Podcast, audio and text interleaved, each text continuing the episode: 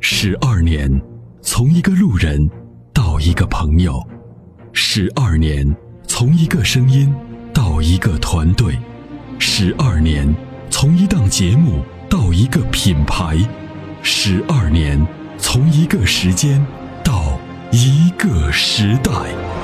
参谋长说：“车十二年，十二年的坚守，十二年的陪伴，积累、超越、突破、实现，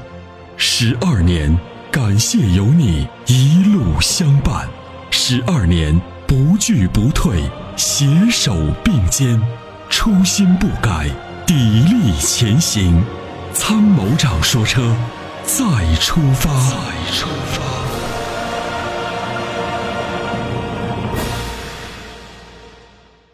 魏先生您好，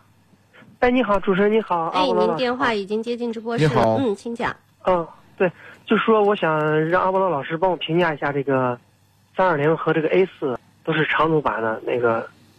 就是说后期的小毛病啊、嗯保值啊这块儿评价一下。奥迪呢， 这两年呢，这个还是减配减了不少，就是对嗯，奥迪呢，现在我们不太主动推荐了，嗯，对从这个级别上的这个车车的保值率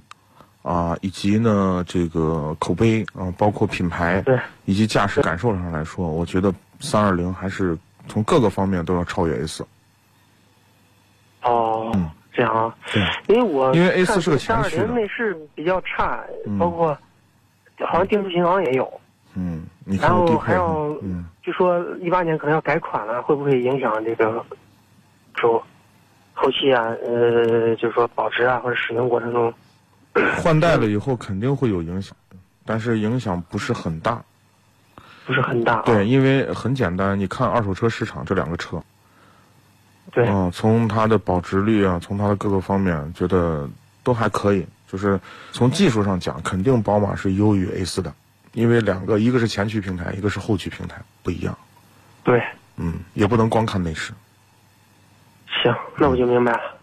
那我就再考虑一下。谢谢嗯行好嘞梁老师啊，哎，好，感谢参与啊好，嘞，好嘞，嗯，嗯，拜拜好。，再见。解放双手，在车上做你想做的事情。Rock 重力手机支架漂移的过程中，让你的手机稳如泰山。微信关注“参谋长说车”车友俱乐部，回复“手机支架”即可购买。